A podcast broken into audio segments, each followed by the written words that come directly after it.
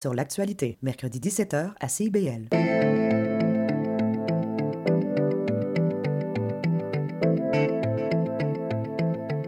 CIBL 105 Montréal.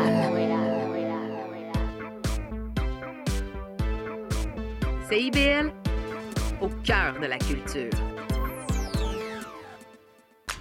C'est intermittent jusqu'à Wellington. Vers la rive sud, congestion depuis Turcot, euh, parce qu'on a eu un accident tout à l'heure sur la 132. Bon, ben c'est clair, tu vas être en retard. Ouais, cool. J'ai de la gym. Parce que la 132 demeure encore occupée. Il est 9 h. CIBL. 101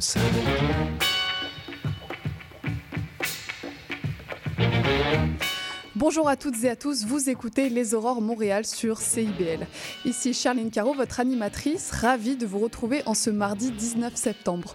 On va recevoir aujourd'hui Michael Nguyen, le directeur de la Fédération professionnelle des journalistes du Québec, et ensuite Léo Mertieros pour sa chronique cinéma. Alors que vous soyez au travail, sur la route ou bien tranquillement en train de vous réveiller, bienvenue sur les ondes de CIBL. Et on commence tout de suite avec un petit point d'actualité avec le prochain festival montréalais qui s'en vient la semaine prochaine. C'est Pop Montréal, un festival international de musique qui fait son retour pour la 22e édition. C'est un événement culturel annuel à but non lucratif qui encourage l'indépendance artistique en présentant des artistes émergents et renommés du monde entier. Pendant cinq jours, le festival va rassembler 400 artistes et plus de 60 000 festivaliers autour d'événements variés. Il y aura des conférences, des expositions, des défilés de mode, des projections de films et bien sûr des concerts. Alors si vous souhaitez découvrir cette riche programmation, n'hésitez pas à vous rendre sur le site internet popmontréal.com. Et puis dans l'actualité aussi, la santé publique de Montréal s'oppose au projet de construction d'un nouveau salon de jeu au Centre Bell. L'Auto-Québec et le groupe CH prévoient en effet d'ouvrir un mini casino de plusieurs centaines de machines à sous dans un bâtiment qui avoisine l'arène des Canadiens de Montréal. Le problème pour la santé publique, c'est que le quartier est très fréquenté en temps de match euh, notamment, et que la population présente, à savoir des hommes de 18 à 44 ans, a de grands risques de vulnérabilité face aux jeux d'argent. Il y a également le fait de s'associer à la marque des Canadiens de Montréal qui fait que de nombreux jeunes et familles ne vont pas forcément voir le caractère néfaste d'un casino. L'Auto-Québec a de son côté fait part de son étonnement face au rapport publié par la santé publique avec qui il collabore sur ce dossier depuis deux ans. On continue sur CIBL avec l'entrevue de Michael Nguyen, le directeur de la FPJQ, la Fédération professionnelle des journalistes du Québec.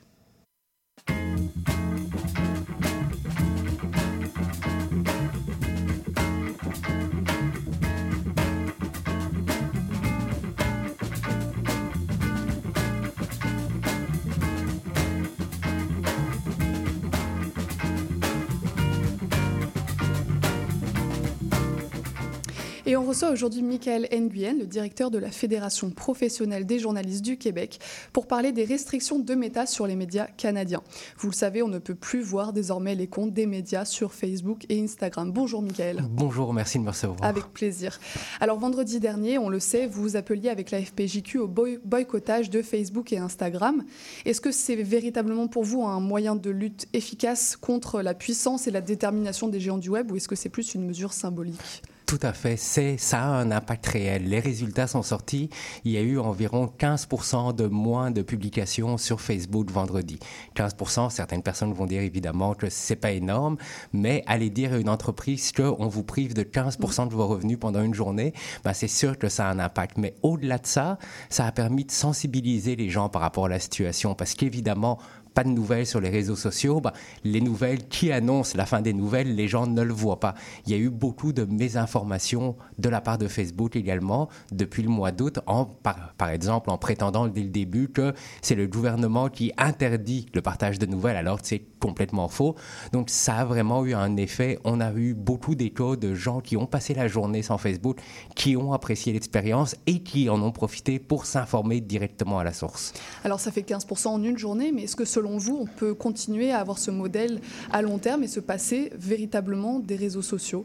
Bah, C'est certain que les réseaux sociaux, plusieurs partis politiques qui ont recommencé à acheter de la pub l'ont dit, on a créé une dépendance. Puis c'est tout à fait vrai. On a pu le voir moi-même vendredi matin, un peu par réflexe, j'ai failli ouvrir mon application Facebook, un peu comme tout le monde, tellement c'est ancré dans nos vies.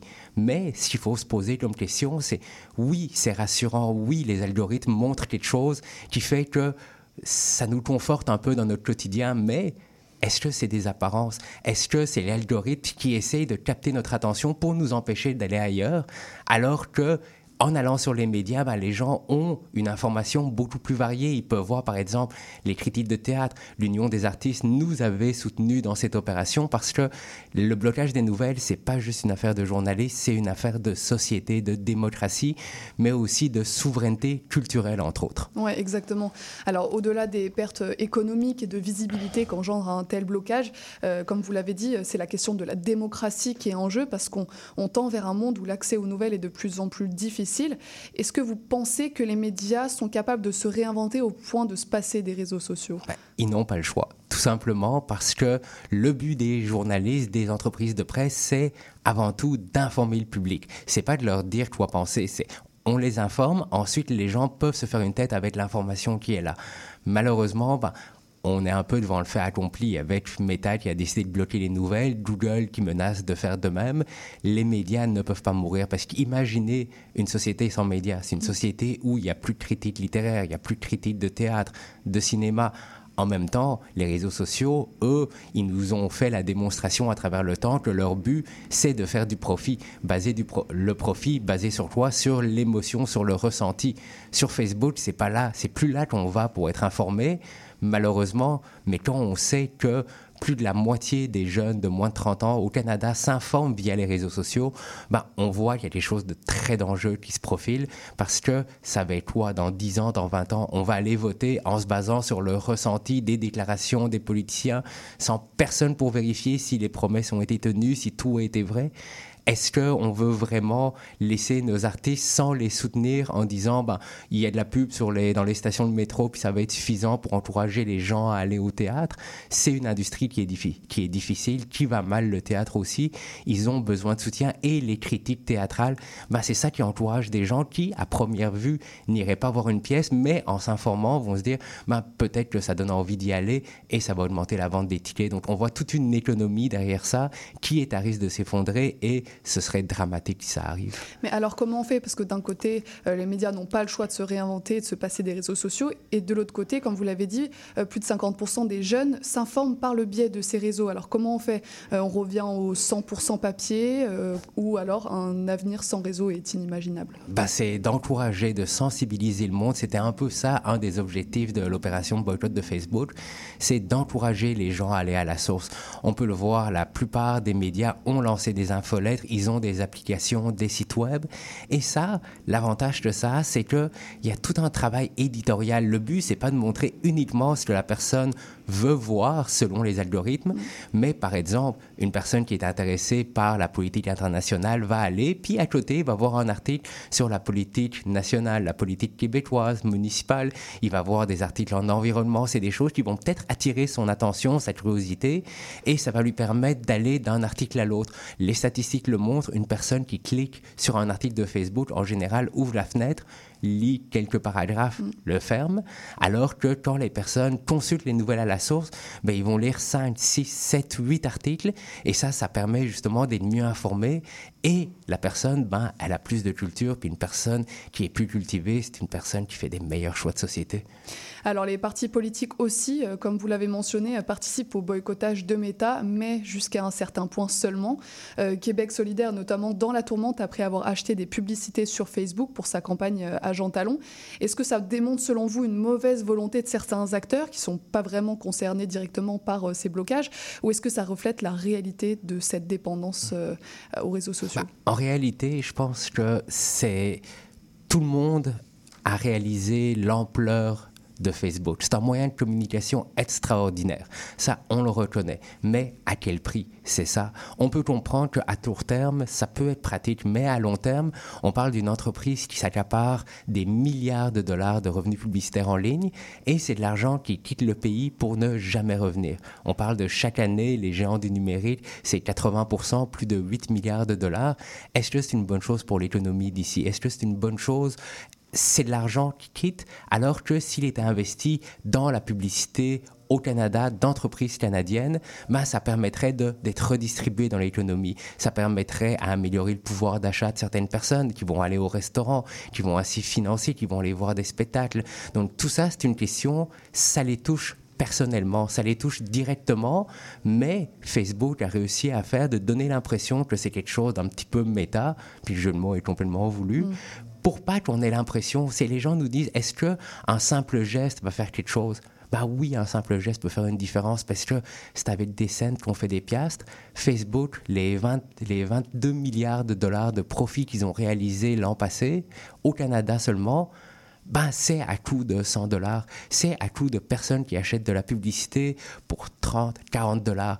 Mais additionné ensemble, ça atteint des milliards. Donc oui, tout le monde a une responsabilité, mais en même temps, tout le monde est libre de faire son choix. S'il décide de financer une corporation américaine en estimant que c'est ce qui est le mieux à faire, ben, ils sont libres de le faire. On peut rien dire, mais nous, ce qu'on dit, c'est est-ce que au final, dans le grand ordre des choses, c'est une bonne chose, pas juste pour l'information, pour le journalisme, pour les arts, pour l'économie, pour notre, souveraineté.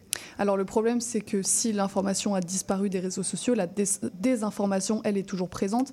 Euh, les comptes de fausses nouvelles, les rumeurs ont le champ désormais complètement libre. Euh, ces réseaux sociaux sans nouvelles euh, vérifiées sont devenus de véritables dangers pour nos démocraties. Est-ce que face à cette menace, selon vous, il faudrait faire marche arrière et même abroger la loi C-18 à l'origine du blocage euh, de Meta Absolument pas. Et au contraire, il faudrait même aller plus loin. La désinformation, c'est le fléau des dernières années. Et le journalisme, c'était d'une certaine façon sur les réseaux sociaux le dernier rempart face à cette désinformation. Plutôt que de reculer en arrière, pourquoi ne pas aller plus loin encore et punir la désinformation? Parce qu'on voit certaines personnes font exprès pour des intérêts économiques de disséminer de la fausse information et malheureusement, les réseaux sociaux ont démontré que ils profitent de ça. On a pu le voir avec le scandale de Cambridge Analytica lors des élections américaines il y a quelques années. C'est des gens ont utilisé Facebook à des fins commerciales et aussi à des fins de détournement de démocratie pourquoi dire à Facebook, ben, pouvez continuer, mais en contrepartie, laissez les médias, ben, punissons la désinformation. Certains États dans le monde analysent des législations pour mettre des amendes aux réseaux sociaux qui sciemment maintiennent cette désinformation. Pourquoi? Parce que ça génère de l'émotion, ça génère des likes, ça génère des bisbilles, et c'est cette bisbille-là qui est excessivement lucrative pour les réseaux sociaux. Alors on va finir sur un dernier point. Euh, on a reçu la semaine dernière dans cette émission Patrick McIntyre, euh, c'est le directeur de rédaction de Quartier Libre, le journal étudiant de l'Université de Montréal. Euh, pour son journal et pour, comme, comme pour tout tous les autres médias locaux et étudiants, euh, les restrictions de méta sont encore plus lourdes. Euh, Est-ce que vous craignez des conséquences dramatiques pour la presse québécoise? Tout à fait. Les conséquences ont déjà commencé. On n'a qu'à parler à la faillite de Métro Média mmh. cette fin de semaine. Ça avait déjà été annoncé qu'ils cessaient leurs activités. On a pu voir des coupures de centaines de journalisme juste en 2023 au Québec seulement. Si on parle du Canada, on parle de centaines de salles de presse qui ont fermé leurs portes dans les dix dernières années. Ça va continuer. Tant qu'il n'y a pas d'aide, tant que Facebook continue à faire sa loi, tant que cette corporation américaine continue de pouvoir imposer ses volontés, ben c'est sûr que la démocratie va mal se tenir. Pourquoi Parce que le journaliste va mourir et plus personne ne sera là pour vérifier l'information et pour donner une information juste et vérifiée. C'est pour ça qu'on se bat, parce que dans une démocratie, le public a droit à une information juste et vérifiée. Eh bien, merci, euh, Michael, de nous avoir fait part de votre point de vue sur la situation. Euh, si vous souhaitez, euh, auditeurs, auditrices, soutenir les médias, notamment montréalais et québécois, n'oubliez pas de vous rendre sur leurs sites internet, sur leurs applications de nouvelles ou même de vous abonner à leurs infolettres. Merci, Michael, et à bientôt. Merci beaucoup. Restez avec nous sur CIBL pour la chronique cinéma de Léo Merciros.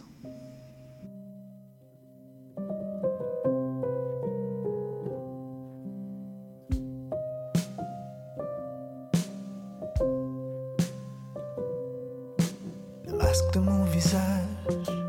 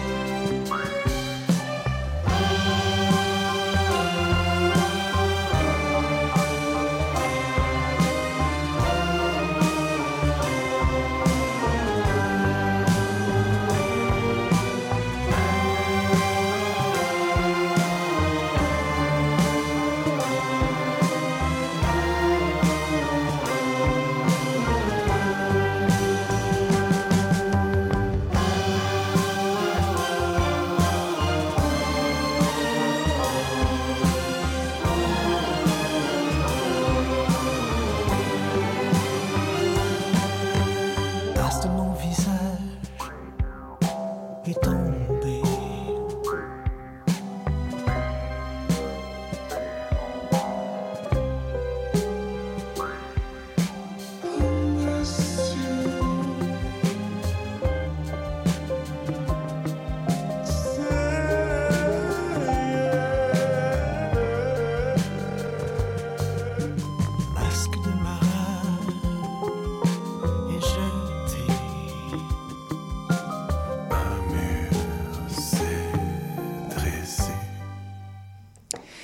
écoutiez Le Masque de Van Lab et on retrouve aujourd'hui notre chroniqueur Léo Mercieros qui vient chaque semaine nous présenter une nouveauté culturelle. Bonjour Léo. Bonjour, ça va bien?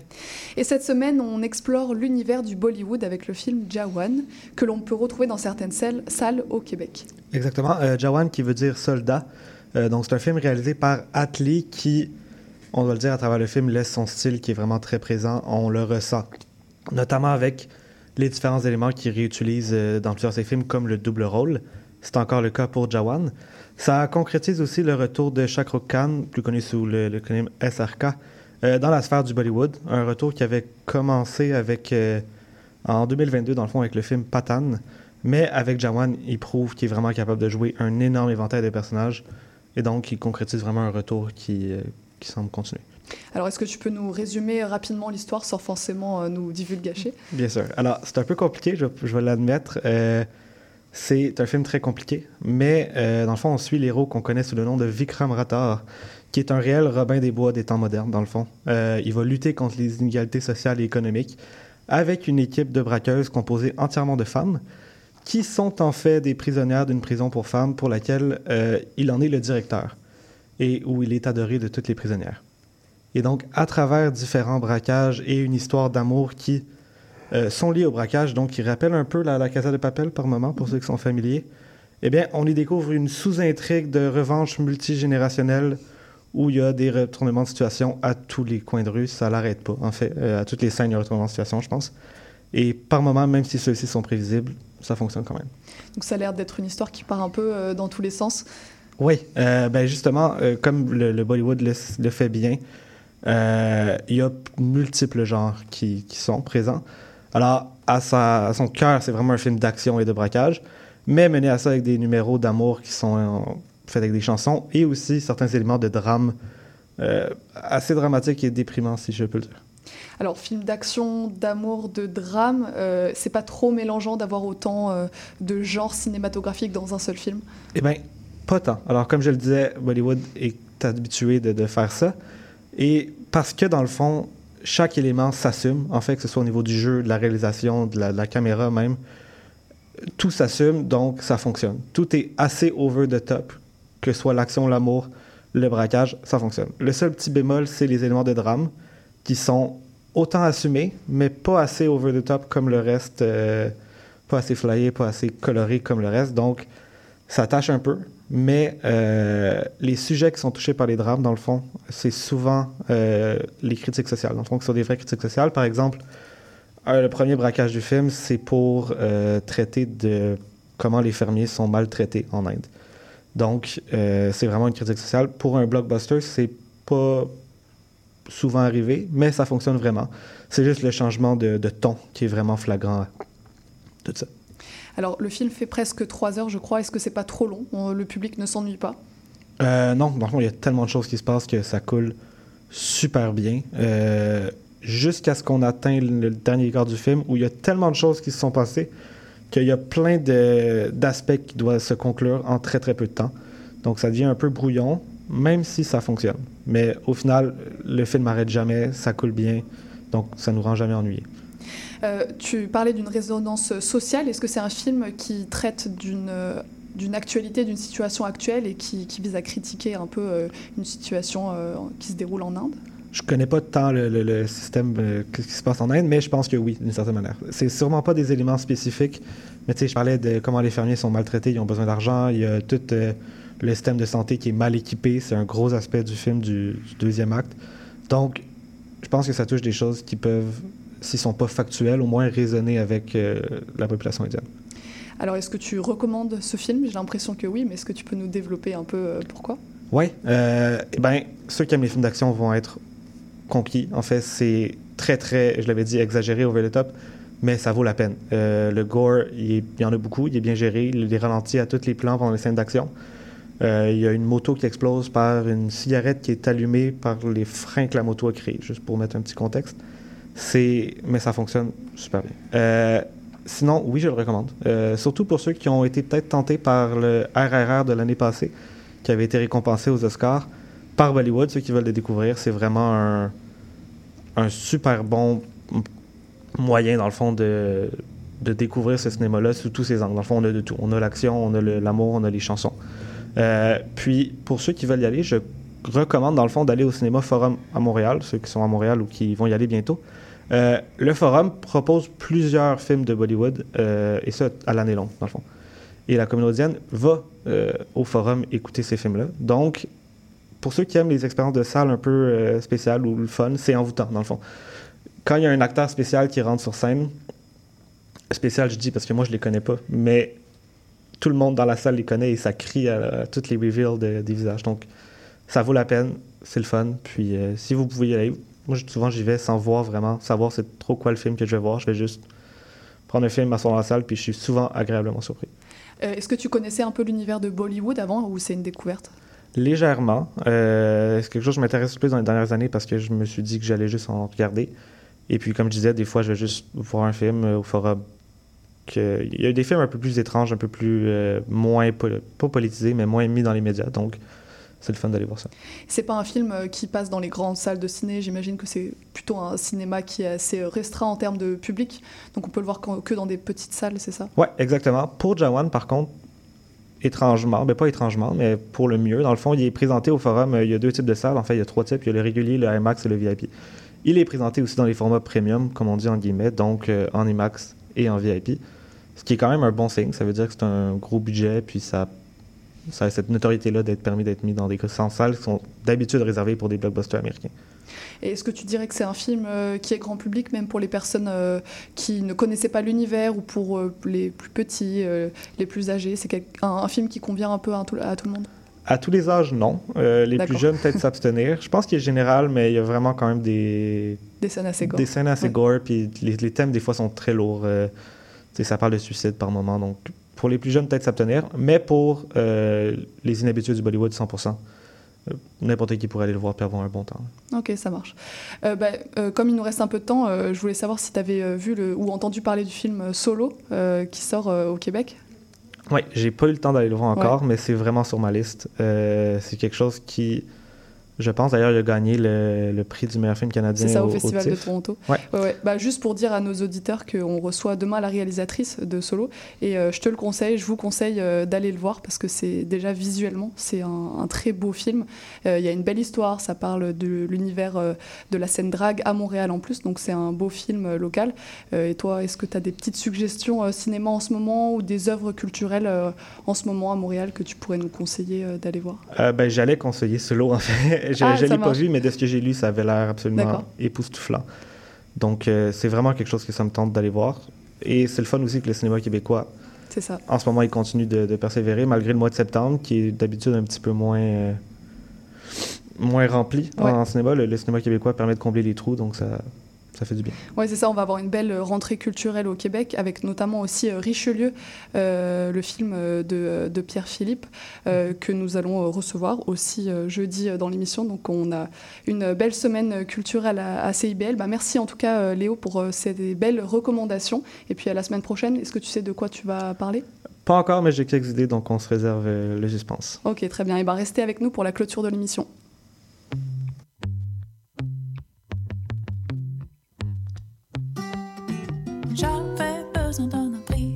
Besoin d'un abri, d'un petit chez moi.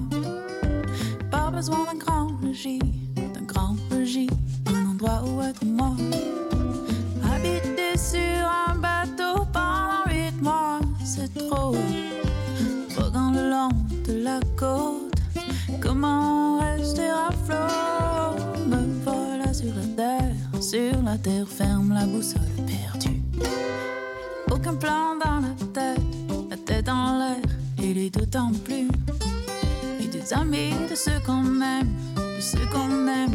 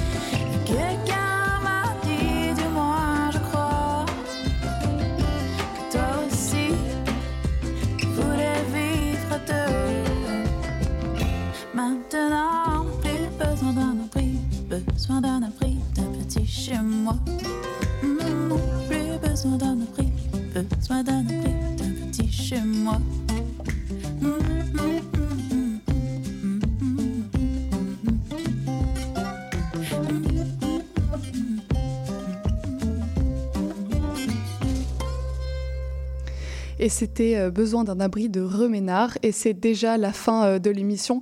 Je tiens à remercier Michael Nguyen et Léo Mercieros pour leur euh, venue au micro de CIBL. À la mise en onde et aux choix musicaux, c'était Maurice Bolduc que je remercie comme d'habitude. Si vous souhaitez réécouter cet épisode ou ceux des jours précédents, rendez-vous sur notre site web ou sur les plateformes de podcast Balado Québec, Apple Podcast et Spotify. Demain, on recevra Sophie Dupuis, la réalisatrice du film solo, et Christian Ventura, le porte-parole du festival Vegan de Montréal. C'était Charline Caro sur CIBL. Je vous remercie pour votre écoute et à demain pour une prochaine émission.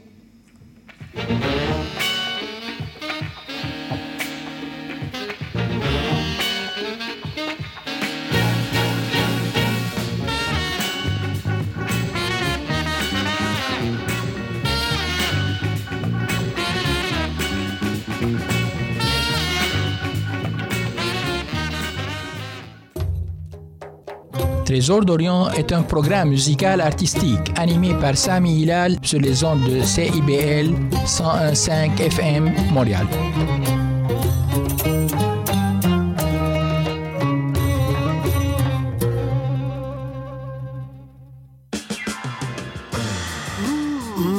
Décadence. Trois heures de musique deep house, soulful house, techno, disco et garage. Décadence. Les vendredis dès 22h, Michael Terzian ouvre le bal à votre week-end. Votre week-end. CIBL, au cœur de la décadence. Chaque dimanche dès 17h, c'est votre rendez-vous trad qui commence avec l'affaire et dans le trad. Des classiques, des nouveautés, tout ce qui a forgé et qui fait l'univers de la musique traditionnelle québécoise d'hier et d'aujourd'hui. L'affaire est dans le trad le dimanche dès 17h à CIBL. CIBL.